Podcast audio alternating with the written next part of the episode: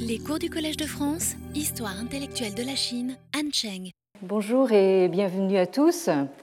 Euh, en ce jeudi euh, où euh, beaucoup d'écoles sont fermées et des enseignants en, en grève, mais le Collège de France, lui, reste toujours ouvert et les cours, les cours continuent. Alors, tout d'abord, euh, pas de nouvelle année euh, sans euh, nouveaux livres. La semaine dernière, je sacrifiais donc au, rite des, vœux pour, pour la nouvelle année. Et cette fois-ci, donc, je vous apporte un, nouveau livre que j'ai co-dirigé avec mon excellent collègue de l'Université de Paris, le professeur Stéphane Feuillat. Euh, et un livre édité par notre jeune collègue Joseph Ciodo euh, sur les rites précisément. Euh, il s'agit du résultat d'un colloque qui a eu lieu ici au Collège de France en 2018. Et vous avez donc une série d'interventions venant vraiment de collègues du monde entier sur la question des rites telle qu'elle est traitée dans euh, les sources classiques chinoises, euh, mais pas seulement. Euh, il y a un regard comparatiste qui vient également de collègues qui travaillent sur l'Inde védique ou sur la Grèce ancienne, la, Rome antique. Donc, c'est un livre que vous pouvez trouver aux éditions Hémisphère. voilà. Euh, euh, et euh, dans toutes les bonnes librairies, j'imagine. Alors, la semaine dernière, également histoire de commencer la nouvelle année du, bon pied, je vous encourageais à aller au cinéma. non pas exactement pour vous divertir, mais pour vous informer sur la condition faite en Chine à des millions de paysans chassés de leurs terres et euh, recasés, si je puis dire, euh, dans des immeubles type HLM, c'est-à-dire des paysans qui sont forcés, contraints et forcés à devenir de nouveaux urbains, hein, avec la conséquence qu'ils sont d'une certaine manière plus faciles à contrôler. Alors, je vous conseillais en conséquence d'aller voir ce documentaire donc vous voyez l'affiche à l'image.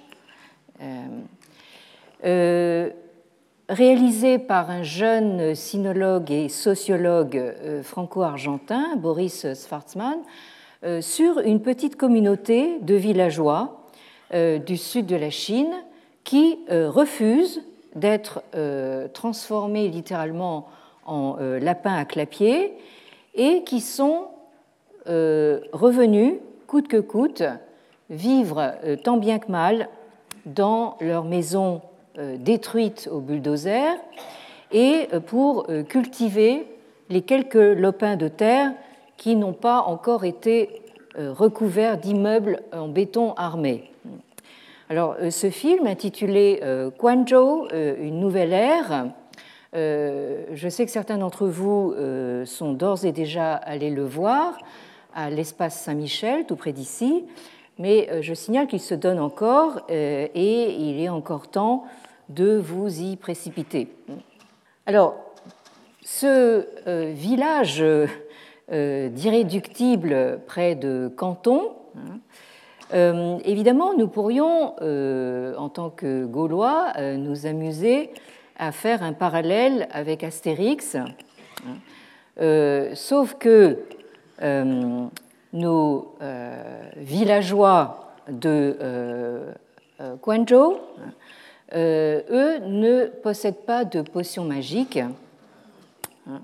Et donc le problème, voire la tragédie, hein, pour eux, c'est que le rapport totalement asymétrique entre le fort et le faible hein, n'obéit ni au droit, ce qu'on appellerait en chinois fa, hein, euh, ni au principe moral du juste. Hein. ce que les Chinois appellent yi. Hein.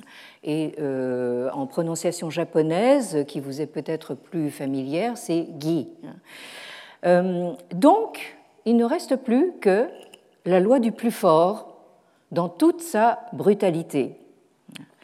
Et comme se le demandait notre sociologue chinois euh, Sun Liping, euh, dans son poste que nous avons lu il y a quelque temps intitulé euh, Entre la civilisation Wenming et la barbarie Yeman, nous ne devons pas nous égarer, hein, c'est-à-dire nous ne devons pas perdre de vue une distinction très claire et très nette.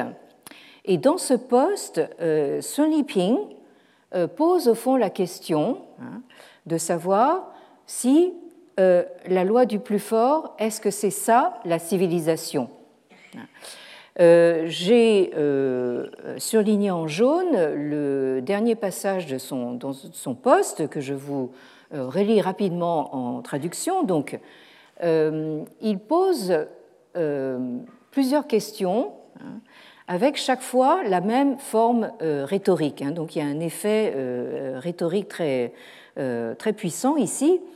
Donc il dit ceci, dans le cas d'un changement de gouvernement, on peut y arriver en faisant des milliers de morts et en faisant couler des torrents de sang. Alors là, j'imagine qu'il fait allusion, par exemple, à la Révolution on va, voir peut-être à quelle révolution il pense, ou bien on peut y arriver en passant par une procédure et une élection qui ont l'approbation des gens. Y a-t-il un doute sur ce qui est civilisé et ce qui est barbare? Autre exemple, dans le cas des affaires publiques, elles peuvent être gérées par un petit nombre de manière arbitraire ou par la participation d'un plus grand nombre de manière à réaliser la volonté du plus grand nombre. Y a-t-il un doute sur ce qui est civilisé et ce qui est barbare? Dans la vie en société, un groupe de gens peut s'arroger le pouvoir de regarder de haut et d'opprimer un autre groupe, ou bien tout le monde peut coexister à égalité, ou du moins, quand l'égalité de fait n'est pas réalisable, avec la garantie d'une égalité des lois et des droits. Y a-t-il un doute sur ce qui est civilisé et ce qui est barbare? Et la phrase finale, je le dis encore une fois, entre la civilisation et la barbarie, nous, Chinois, nous ne pouvons pas nous permettre de nous égarer. Alors, euh, vous mettez ça en regard euh, avec ce que déclare l'un des villageois de, Guangzhou euh, qui, dit face caméra, la notion de droit n'existe tout simplement pas en Chine. Et là, vous avez un contraste intéressant. Alors, vous vous rappelez peut-être que nous avons lu ce poème de la Chine ancienne, euh, qui est euh, tiré euh, du livre canonique des Odes, en chinois le Shijing, et qui s'intitule donc Shuoshu, hein, c'est-à-dire les gros rats. Hein. Alors les gros rats, hein, on voit à peu près ce que ça peut être. Ce sont des gens, des fonctionnaires qui se sont engraissés sur le dos de la population, et en particulier des paysans en l'occurrence. Alors c'est euh, une sorte de chanson populaire euh, qui a été composée en signe de protestation contre précisément l'exploitation et l'injustice. Et dans euh, ce poème, vous avez une, une, espèce de leitmotiv que j'ai surligné en jaune, euh, euh, qui consiste en fait à dire bon ben euh, puisque vous n'arrêtez pas de nous manger la laine sur le dos et de nous piller nos, nos réserves de, de, grains, hein, nous n'avons pas d'autre solution hein, que de partir pour une contrée meilleure, hein, ce qu'ils appellent le trou, une, terre heureuse, un le quoi, un, pays heureux, ou un le jiao, donc une contrée heureuse. Mais dans le cas de nos villageois de Guangzhou, eux, ils choisissent au contraire de rester, coûte que coûte. Non seulement pour faire valoir leurs droits de paysans attachés à leur terre, mais aussi pour manifester leur opposition à un projet euh, aussi euh, mégalomane que fallacieux euh, d'île écologique. C'est-à-dire, en fait, ces paysans, on les a expropriés sous prétexte justement de transformer leur île fluviale en île écologique. Alors, ce méga projet se traduit dans les faits par la construction d'une forêt, non pas d'arbres, hein, mais d'immeubles en béton, hein, euh, matériaux écologiques s'il en fut. Hein. Donc, vous voyez notre villageois penché sur, sur son lopin de terre avec donc la merveilleuse tour écologique au, fond. Euh, euh, qui, euh, qui domine.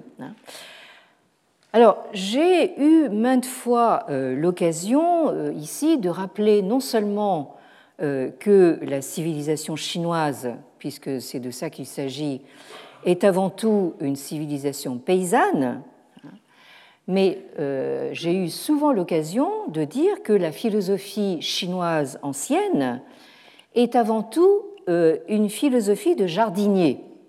Au cours de nos lectures euh, ici même, nous avons souvent remarqué qu'il euh, y a une fréquence des métaphores végétales hein, et des métaphores de la culture au sens de l'agriculture, mais vous allez voir que justement la, culture des végétaux a beaucoup à voir avec la culture de soi. Hein. Euh, euh, nous avons remarqué cette fréquence dans les sources anciennes. Et euh, je vous en rappellerai quelques-unes parce que je, crois que c'est vraiment le moment de le faire. Et vous noterez que nous avons ici, cette photo me, touche beaucoup, je dois dire, on, voit ce, villageois chinois, ce paysan chinois, euh, donc euh, penché sur, euh, ces plantations. Hein. Et vous voyez dans le film que ce sont des, gens qui savent y faire, hein, qui, qui, savent exactement comment cultiver la terre, même si c'est que sur quelques mètres carrés qui leur restent. Hein. Ils ont ces arrosoirs à double pommeau, etc. Enfin, je, veux dire, ils, savent s'y prendre. Bon. alors, tout ça, ça nous éloigne évidemment d'Astérix, hein, dont euh, nous connaissons le goût prononcé pour euh, la castagne. Hein, euh, quand on lui demande quelle est la spécialité du, coin, il dit la châtaigne en décochant donc un bon coup de poing dans la figure donc de l'interlocuteur. Bon, et nous sommes en fait aussi, même si j'ai osé ce rapprochement la dernière fois, nous sommes euh, pas tout à fait dans le même schéma euh, que Gandhi, euh, qui lui, en fait, recourt beaucoup à, disons, l'image du pèlerin, hein, du pèlerinage. Hein. Gandhi, c'est quelqu'un qui est toujours en marche un petit peu différemment de ce que nous connaissons ici, euh, euh, et qui entraîne donc ses concitoyens dans des, euh, justement des pèlerinages, des, marches à travers l'Inde. Ici, nous avons au contraire des, paysans qui sont vraiment accrochés à leur terre. Alors, parmi ces sources anciennes, vous avez par exemple ce fameux passage du Lao Tzu qu'on appelle euh, plus souvent ici le Tao Te Ching, euh, au, verset 64, hein, euh, qui vous dit ceci donc Qi an yi chi, qi wei zhao yi mou, qi cui yi pan, qi wei yi san, wei zhi yu wei you, zhi zhi yu wei luan, he bao zhi mu, shen yu hao mo. Alors donc, ce qui est en paix et euh, facile à saisir ce qui pointe tout juste hein, à la surface est facile à gérer. Alors justement, vous avez constamment dans la littérature ancienne cette image justement du, germe, hein, de, quelque chose qui pointe tout juste à la surface. Ce qui est fragile et euh, facile à briser. Euh, ce qui est euh, à peine visible est facile à disperser. Leçon morale, hein, il faut donc wage, c'est-à-dire agir, hein, au moment où les choses ne sont pas encore là. Hein.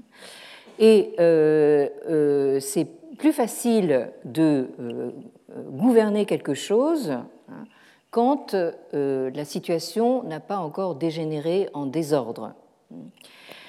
Euh, et euh, hein, l'arbre dont, le, tronc, en fait, on, dont, on, ne peut embrasser le tronc qu'avec les deux bras, hein, autrement dit vraiment un tronc assez considérable, hein, il faut toujours se souvenir qu'il est né justement d'une petite brindille.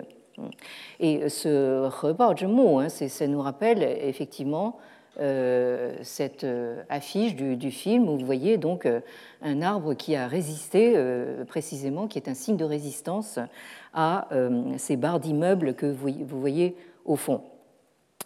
Alors, je reviens donc à mes sources anciennes et à part le, le euh, vous avez un certain nombre de, références, euh, en particulier dans le euh, Mensus, en chinois le Mengzi, maître Meng, qui se présente un petit peu comme l'héritier de l'enseignement de, Confucius au IVe siècle avant, l'ère chrétienne, hein, et qui fait revenir dans son argumentation politique euh, très souvent des euh, métaphores justement euh, de culture paysanne.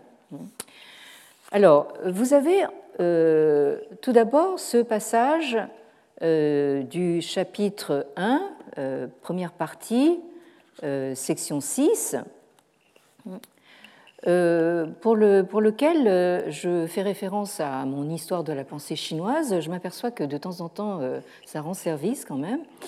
Euh, alors, dans ce passage, euh, Mencius euh, reprend l'opposition que l'on trouve déjà dans les entretiens entre l'idéal politique confucéen d'humanité, hein, c'est-à-dire de gouvernement par le jeune, principe de solidarité ou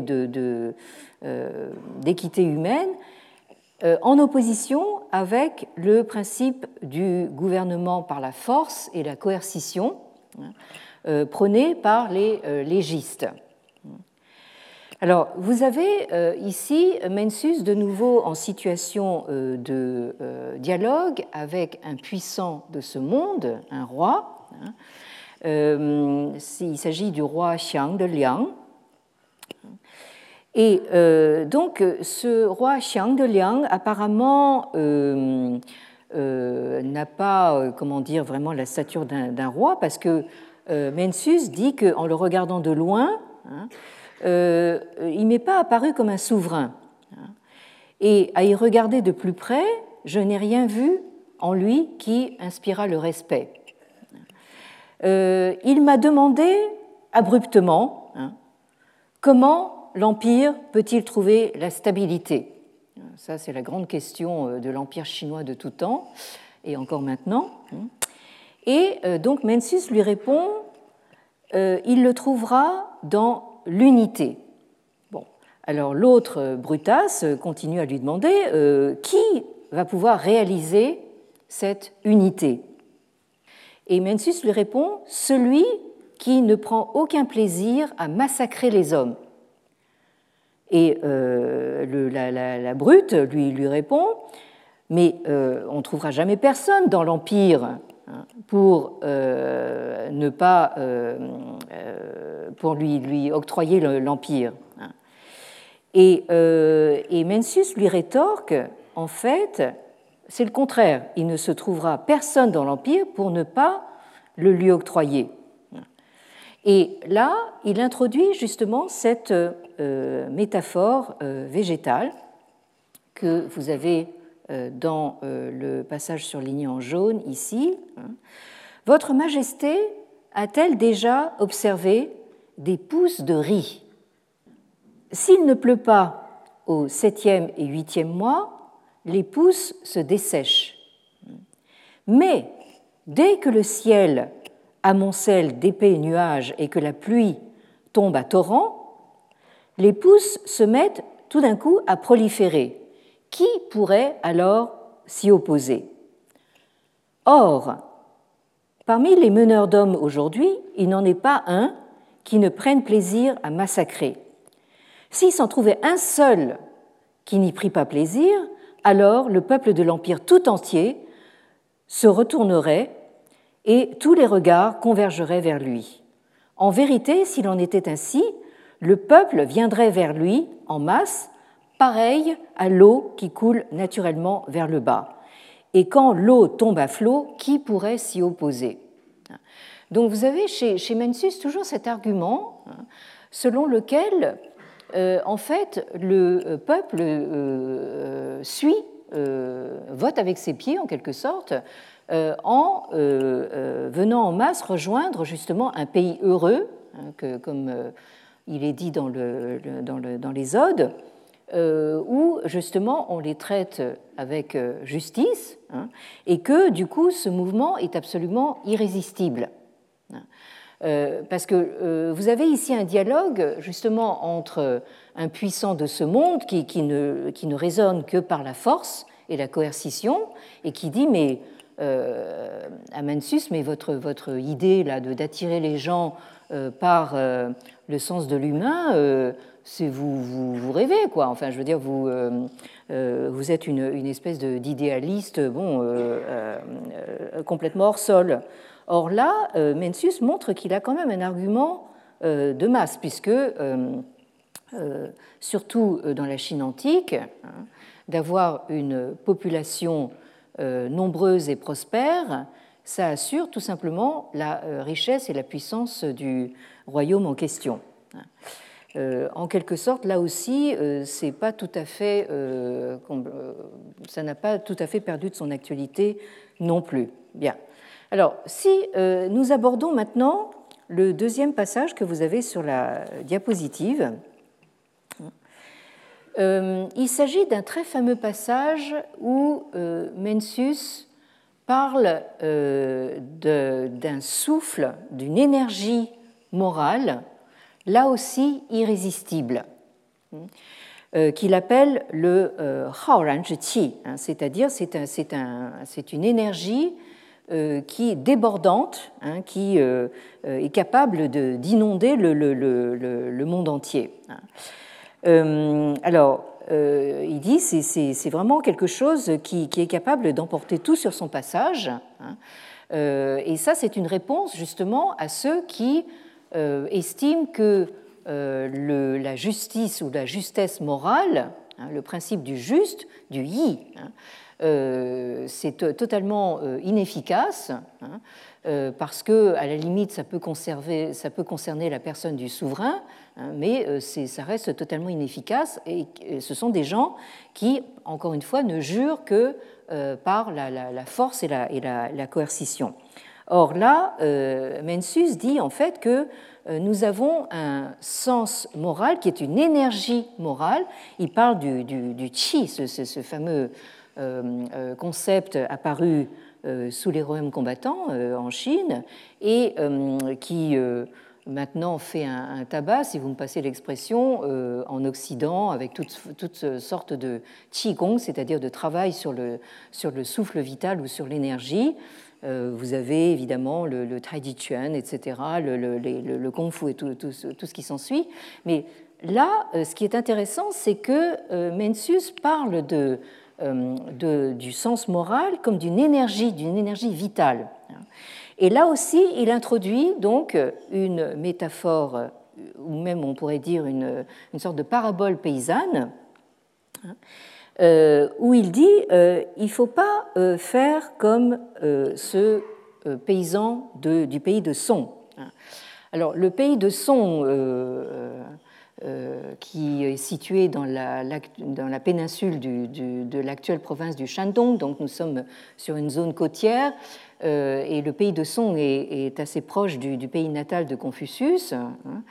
Euh, et ce pauvre pays de, Song, en fait, dans la, littérature antique, euh, excusez-moi pour les Belges et les Suisses, mais c'est un petit peu, en fait, si vous voulez, les, un peu les, bonnets du coin. Hein. Et alors donc, ce, bonhomme de Song, on vous raconte, vous l'avez ici dans le passage du Mensus 2 à 2, euh, ce bonhomme de son euh, se désolait de ne pas euh, voir ses pouces, encore une fois, vous avez cette image des pouces, grandir assez vite. Alors, il a l'idée absolument génialoïde de tirer sur les, sur, les, sur les pouces pour les faire pousser plus vite. Bon. Et alors, il rentre chez lui en toute hâte, tout content, très fier de lui, et dit à ses gens ah, euh, vraiment, je suis fatigué aujourd'hui, j'ai aidé les germes à pousser. Alors là-dessus, euh, son fils euh, se précipite pour aller voir les dégâts et de fait, les pousses ont déjà séché sur pied. Bon, parce que naturellement, enfin, si, vous tirez sur les pousses, forcément, elles se détachent de terre et elles, meurent. Bon. Alors, morale de, de dans le monde, rares sont ceux qui ne sont pas tentés d'aider les germes à pousser, parce qu'ils trouvent toujours que ça ne va pas assez vite. Hein. Alors, ceux qui abandonnent, persuadés que c'est peine perdue, sont ceux qui négligent de cultiver les pousses. Hein. Alors, vous avez ceux qui laissent le, jardin euh, en friche. Bon, ça, c'est une, c'est une politique possible. Mais ceux qui forcent la croissance euh, sont ceux qui euh, tire justement sur les pouces. Hein. Effort non seulement inutile, mais nuisible. Hein. Autrement dit, ici, hein, c'est leçon de jardinier, à la limite, il vaut mieux euh, euh, laisser votre jardin en friche plutôt que d'essayer de tirer sur les pousses pour les faire grandir plus vite. Alors, autre euh, passage dans le Mensus, hein, où euh, cette métaphore euh, paysanne revient. Hein. il s'agit donc d'un passage où Mensus justement dit que devenir un shengren, devenir un, saint, c'est-à-dire devenir une, sorte de modèle moral, hein, c'est à la portée de tout le monde. Euh, et en cela, il se distingue un petit peu euh, de Confucius qui, dans les entretiens, euh, nous fait un petit peu croire que justement cet état de sainteté morale est absolument inatteignable, c'est juste un idéal vers lequel il faut tendre, alors que là, Mencius, lui, est beaucoup plus, comment dire, il, nous ramène les choses plus à notre portée et il dit que n'importe qui hein, peut devenir un yao ou un shun, hein, c'est-à-dire donc c'est parangon de, de, moralité de l'Antiquité. Et là aussi, il prend un exemple, celui de l'orge. Alors, on en répand la semence, puis on la recouvre de terre. Le type de terre choisi est le même hein, pour toutes les parcelles, ainsi que le moment de semer. L'orge, oui, allô, l'orge euh, pousse à merveille et dès le solstice d'été, elle est parfaitement mûre. Si différence il y a, c'est seulement que les sols sont plus ou moins fertiles, les pluies et la rosée plus ou moins bienfaisantes et le travail de l'homme plus ou moins important.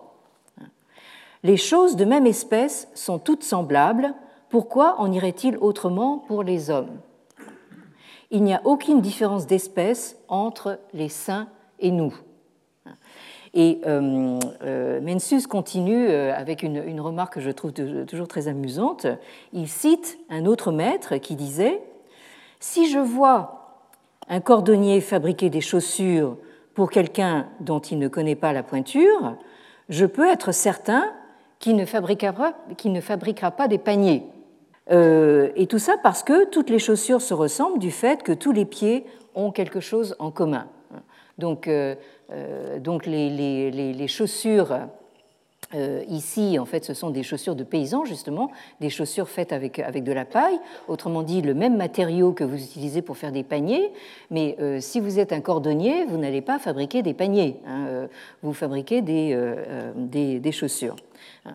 Et donc tout ça, ça nous donne bon espoir hein, de devenir nous aussi des saints exemples de moralité. Et enfin, le dernier passage, qui est un de mes passages préférés dans le Mencius et euh, euh, on pourrait dire dans toute la littérature confucéenne euh, antique, c'est ce fameux passage concernant la montagne du bœuf, hein. Alors, Maître Meng, Mengzi dit, hein, vous êtes ici en 6 à 8, alors les arbres de la montagne du bœuf étaient très beaux par le passé, mais étant à proximité de la capitale d'un grand pays, on les coupe à la hache.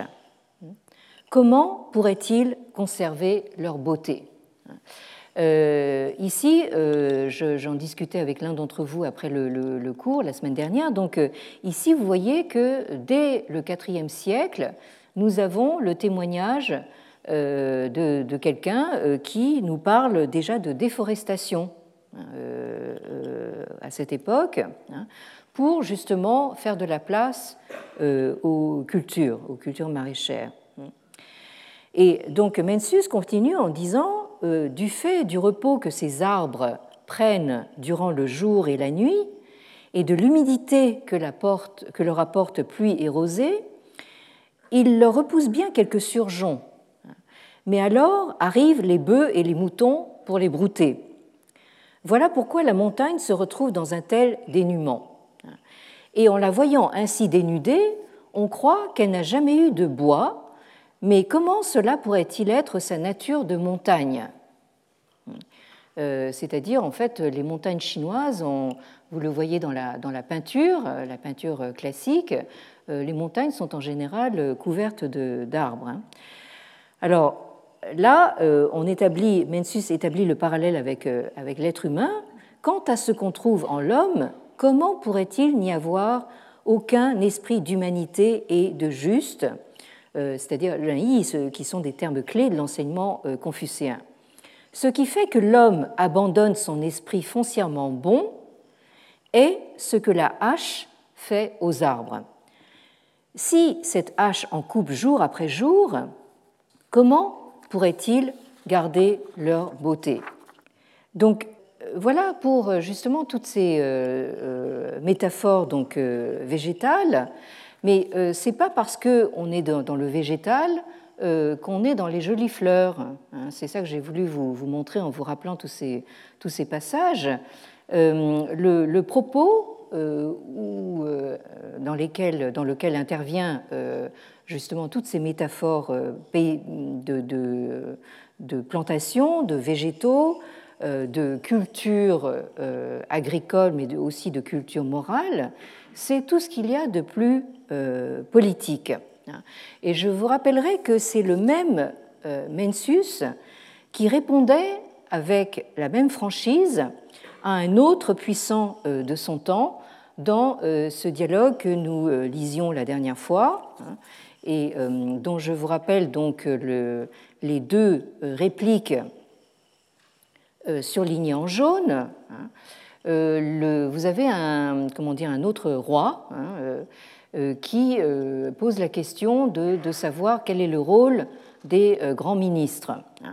Hein. Alors ici, Mencius fait une distinction entre les grands ministres qui sont proches du souverain à la fois par le sang, par la, filiation familiale, et par justement le devoir moral. Euh, alors que vous en avez d'autres qui portent un nom clanique euh, différent et par conséquent qui ont un devoir moral vis-à-vis du, euh, souverain un petit peu moindre. Hein. Alors pour justement les ministres les plus proches, Hein. Leur devoir, c'est d'admonester le souverain quand il commet des fautes graves, hein. mais si le souverain n'y prête aucune attention à leur remontrance répétée, à ce moment-là, ils doivent le yi wei, hein. littéralement le changer de position, autrement dit le euh, détrôner. Et euh, on avait vu la dernière fois qu'il euh, y a une didascalie tout à fait amusante. On, voit le roi changer de couleur, changer de visage. Hein. il devient tout vert hein, quand il apprend ça.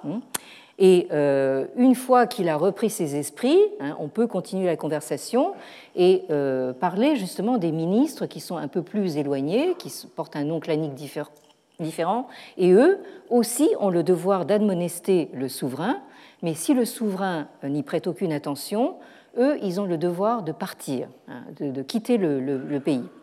Autrement dit, ici, il n'y a pas d'autre choix hein, que soit de déposer le souverain, évidemment à ses risques et périls, hein, euh, et ça, euh, ça fait allusion à ce que Sun Liping appelait justement la méthode forte, hein, la méthode violente, avec euh, évidemment beaucoup d'effusion de sang, hein, ou bien il faut partir, comme l'ont fait de nombreux dissidents chinois, dont par exemple le très célèbre artiste Ai Weiwei qui, qui dit dans une interview récente qu'il a donné euh, en anglais à une journaliste euh, anglaise euh, qu'il n'a pas eu d'autre choix que de partir, de se, de se mettre en, exil volontaire. Hein, donc il est passé par l'Allemagne et maintenant il est, je ne sais pas si c'est que le climat allemand lui a semblé un peu, un peu frisquet, et maintenant il est au Portugal. Alors, euh, donc, euh, la dernière fois, nous lisions tous ces euh, Loki classici des, sources confucéennes, comme le, le ici, ou le Xiaojing, le, le, livre de la piété filiale, puisque, comme l'a souligné Léon Vandermerge dans l'article que je vous signalais, je cite, il ressort de ces textes que la remontrance est fondamentalement un devoir Hein, c'est-à-dire un devoir moral, un yi, et même un devoir du genre le plus strict, puisqu'il relève de la piété filiale. Euh, là, dans le texte du, euh, c'est-à-dire le livre de la piété filiale, on voyait réapparaître de nouveau euh, cette analogie entre le lien qu'il y a, le lien filial qu'il y a entre un, fils et son père, et le lien politique qu'il y a entre un ministre et euh, son prince. Donc euh, euh, là, vous avez un modèle politique qui est tout à fait organique. Et Léon Vandermerge poursuit en disant, je cite, Dans la tradition chinoise des remontrances, le devoir n'est pas un vain mot. Nombreux sont les lettrés héroïques qui, à contester des dispositions arrêtées par le pouvoir impérial, se sont exposés au bannissement, à la prison ou même euh, à la mort. Et euh, c'est ce qu'on euh, a appelé donc le.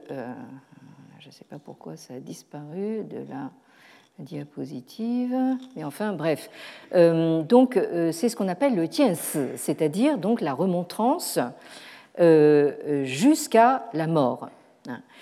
Et Léon Vandamer poursuit en disant que c'est sous les Ming euh, que s'illustre le plus cet héroïsme dans la résistance à la répression féroce de toute contestation. Alors on a vu justement que les euh, Ming, euh, ce sont eux qui ont chassé les Mongols et qui ont rétabli donc une dynastie chinoise. Mais alors du coup, ils en ont quand même profité pour se débarrasser de l'institution de la remontrance qui avait été supprimée par les Mongols. Hein. Donc euh, euh, les euh, Ming ont lancé une, espèce de propagande un petit peu nationaliste, enfin en disant bon, c'est nous qui avons débarrassé la Chine des, barbares, des barbares mongols, mais ils en ont quand même profité pour se débarrasser aussi de cette institution gênante pour eux de la remontrance. Et de fait, les annales des Ming ont gardé la trace euh, des destins tragiques d'une quarantaine de hauts fonctionnaires qui ont payé de leur vie leur remontrance. Et on connaît à ce titre la fameuse histoire du célèbre Haire, dont vous avez le portrait ici à l'image, qui est né en 1514 dans l'île de Hainan, tout au sud de, la Chine, et euh, qui avait probablement des ascendances euh, musulmanes hein, dans, sa, dans, sa, famille, et qui est mort en 1587.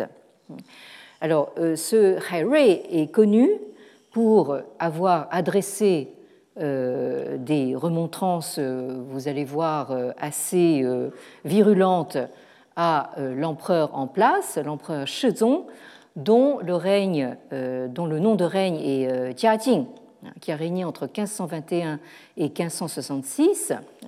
Et euh, donc Harry est connu pour, euh, avant euh, de soumettre ses remontrances à cet empereur, il avait pris soin donc d'acheter son cercueil. Donc voilà. Donc là, disons que quand vous avez des remontrances à faire à l'empereur, il vaut mieux que vous arriviez avec votre cercueil sous le bras. Hein. Alors, euh, ce personnage de Hairei, euh, dont vous avez ici une statue commémorative dans son île euh, natale de, de a inspiré un historien du XXe siècle du nom de Wu Han. Vous le voyez ici à l'image. il est né en 1909 et il est mort en 1969 en pleine révolution culturelle dans des circonstances sur lesquelles nous reviendrons. Alors, ce Wuhan euh, était donc, comme vous le dit le petit euh, euh, commentaire à côté de sa photo, donc c'était un historien, hein, un membre du Parti communiste chinois, et il a été à un moment donné de sa carrière donc maire adjoint de la capitale, de la ville de Pékin. Et euh, il est l'auteur euh, d'une pièce de théâtre sur laquelle euh, nous allons revenir tout de suite. Avant cette pièce de théâtre, Wu Han est l'auteur d'un article qui est d'abord paru dans le Jamin Report, c'est-à-dire le quotidien du peuple, le 16 juin 1959, hein, sous un pseudonyme. Alors, nous avons une traduction en français, nous avons cette chance, une traduction intégrale en français hein, de, ce, de cet article euh, qui s'intitule Hai euh, Ma Huangdi. Hein. Donc Hai Rui euh, évidemment le, terme, officiel ce serait plutôt Tien, hein, c'est-à-dire il, présente une remontrance au Huangdi, à l'empereur, mais Ma c'est un, c'est un terme du, chinois euh, courant, même familier. Un ma, ça veut dire euh, enguirlander quelqu'un, quoi, hein, enfin, euh, pour ne pas dire plus. Et donc, la traduction est due au grand Simon Less, hein, qui est le pseudonyme de Pierre Rickmans, donc un, très grand sinologue d'origine belge, qui lui aussi a beaucoup connu en fait une sorte d'exil volontaire et on comprend pourquoi hein, euh, quand on voit euh, ce qu'il a euh, publié. Hein, ça, c'est une de ses premières publications, Les habits neufs du président Mao, hein, livre qui a fait date en 1971 et qui dénonce effectivement donc tous les, les, les abus, la brutalité du régime maoïste. Alors, vous trouvez euh, justement cette traduction euh, de euh, l'essai de Wuhan dans ce livre, et j'en profite pour vous recommander un autre livre au cas où vous ne sauriez vraiment pas quoi lire, ou, même, je, pense que c'est même une lecture prioritaire. ce sont ces essais sur la Chine. Hein, où vous retrouvez justement euh, en premier les, euh, habits, les habits neufs euh, du président Mao et d'autres essais, Ombre chinoise, Images brisées, La forêt de feu, hein, L'humeur, l'honneur, l'horreur, hein, qui sont tous ces grands essais de Pierre Rickmans, alias Simon Less, sur cette Chine maoïste. Alors, que dit cet article de Wuhan?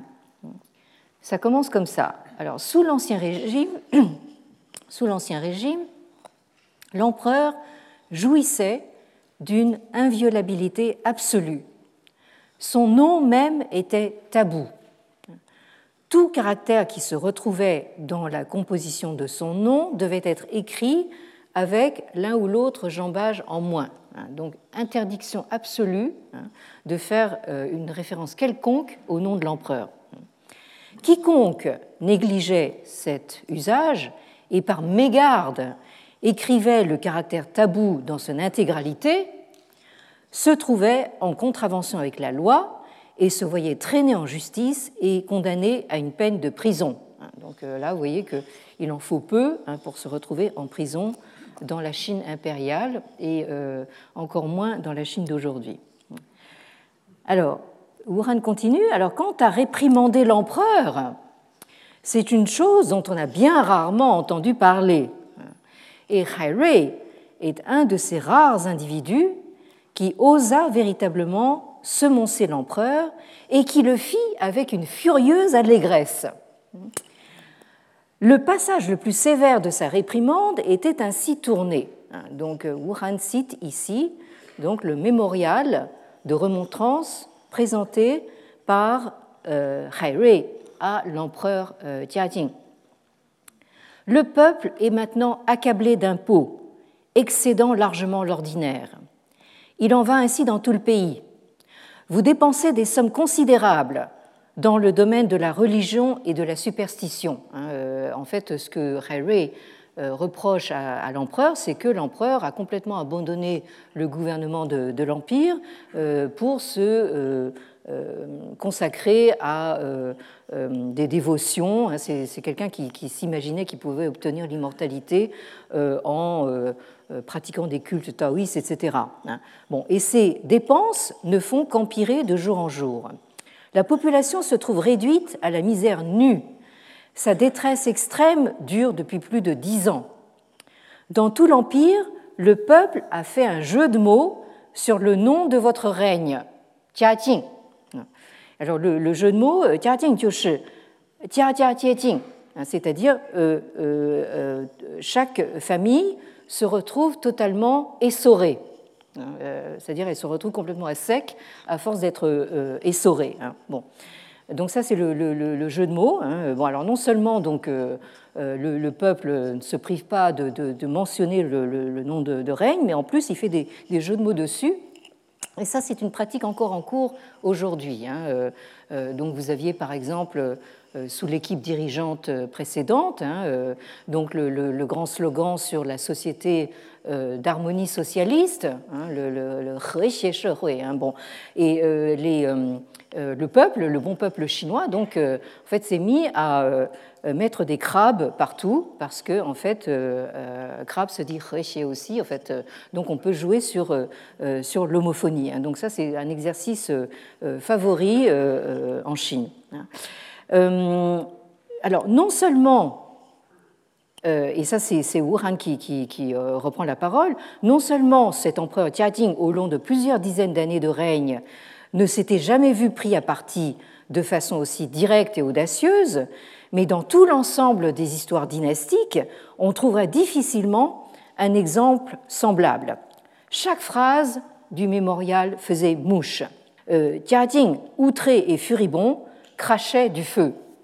Alors, euh, l'article donc de, Wuhan continue ainsi. Je ne vais pas pouvoir vous, le, citer euh, entièrement, mais euh, toujours est-il que, à la lecture de ce mémorial, Jiading ne se tint plus de colère.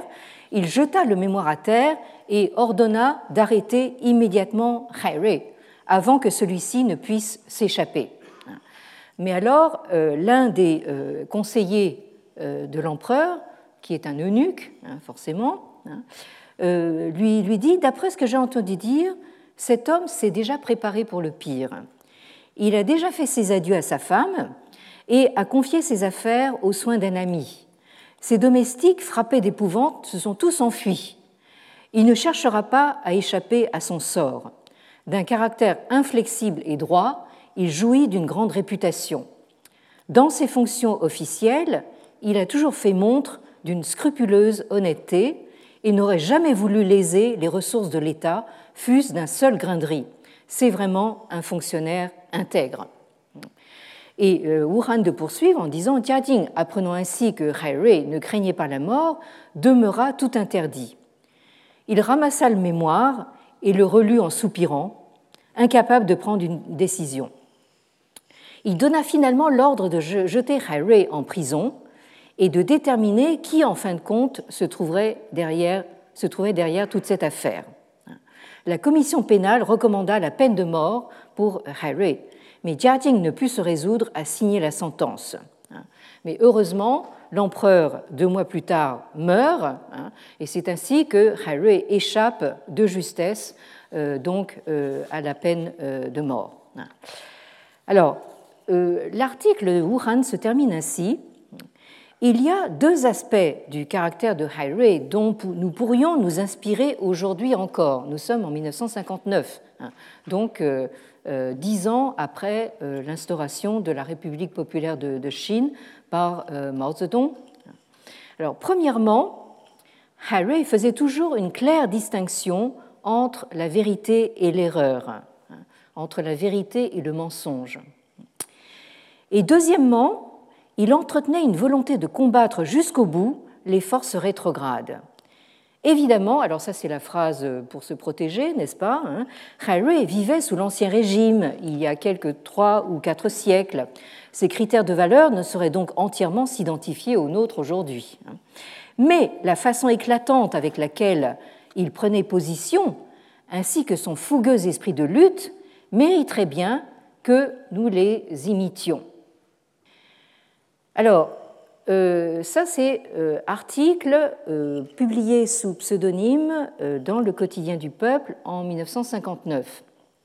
Bon, en 1961, hein, Wuhan remet le couvert, si j'ose dire, en transformant son article en une pièce de théâtre pour l'Opéra de Pékin. Hein, donc c'est une, pièce chantée. Hein, euh. L'Opéra de Pékin, qui était un genre très affectionné par Madame Mao, hein, Jiang Qing. alors cette pièce s'intitule Hai Rui Ba Guan, c'est-à-dire donc la destitution de Hai Rui. Euh, où euh, Harry est mis en scène comme un lettré, un fonctionnaire donc euh, intègre, et qui, à ce titre, hein, punit le fils d'une famille de notables qui s'est rendu coupable du meurtre d'un paysan hein, et de l'enlèvement de sa fille. Et ce fonctionnaire intègre qu'est Harry est désavoué par la cour et euh, il est ensuite obligé donc de se euh, retirer. Alors cette pièce a été mise en scène dès 1961 euh, et de nouveau en 1965 et mal lui en a pris parce que le 10 novembre 1965, dans le journal de Shanghai, Wenhui Bao, Yao Wenyuan, qui, qui est un des individus de la bande des quatre, hein, c'est-à-dire très proches de Madame Mao précisément et de, Mao lui-même d'ailleurs, euh, publie une critique hein, qui décrit la pièce de, Wuhan comme un travail allégorique attaquant Mao lui-même, hein, puisque Mao avait à l'époque exclu euh, le général euh, Peng Dehuai euh, du parti l'avait pratiquement enfin, condamné à, pourrir en prison. D'ailleurs, Peng Dehuai est, mort en prison. Et Yao Wenyuan donc accuse Wuhan d'être un allié des droitiers du parti. Alors là, être accusé d'être droitier, c'était la, pire qualification qu'on pouvait, qu'on pouvait avoir. Et donc, euh, c'est cet article de Yao Wenyuan qui euh, condamne finalement euh, Wuhan à la mort. Hein, euh, puisque euh, vous le voyez ici, la, photo est de mauvaise qualité, mais vous reconnaissez le, nom de, Wuhan sur une de ces affiches à, gauche. qui est soumis à l'autocritique, hein, et ensuite à euh, ce genre de traitement hein, donc, euh, que faisaient subir les, gardes rouges à, euh, à ceux qu'ils avaient désignés à la vindicte du peuple, hein, c'est-à-dire donc bras forcés vers l'arrière, hein, la position de l'avion. et ce monsieur, on voit qu'il a perdu une partie de ses cheveux parce que, évidemment, c'est comme ça qu'on traitait les gens. beaucoup en sont morts, évidemment, soit, soit morts de, comment dire, de euh, mauvais traitement physique euh, ou bien euh, mort de, honte, de désespoir. Beaucoup se sont suicidés. Vous voyez là aussi le genre de, choses charmantes qu'on faisait aux gens. On leur balançait de, de l'encre noire sur la figure, on les exposait à la vindicte publique. Et donc Wuhan en est mort en 1969 et c'est probablement l'une des premières victimes de la révolution culturelle. Euh, donc je suis obligée de vous quitter sur ces images peu réjouissantes, hein, mais euh, je pense que euh, dans nos circulations, nos va-et-vient à travers l'histoire chinoise, dans la très longue durée, vous apercevez quand même certaines constantes. Je vous laisse réfléchir là-dessus jusqu'à la semaine prochaine. Merci de votre attention. Retrouvez tous les contenus du Collège de France sur www.colège-2-france.fr.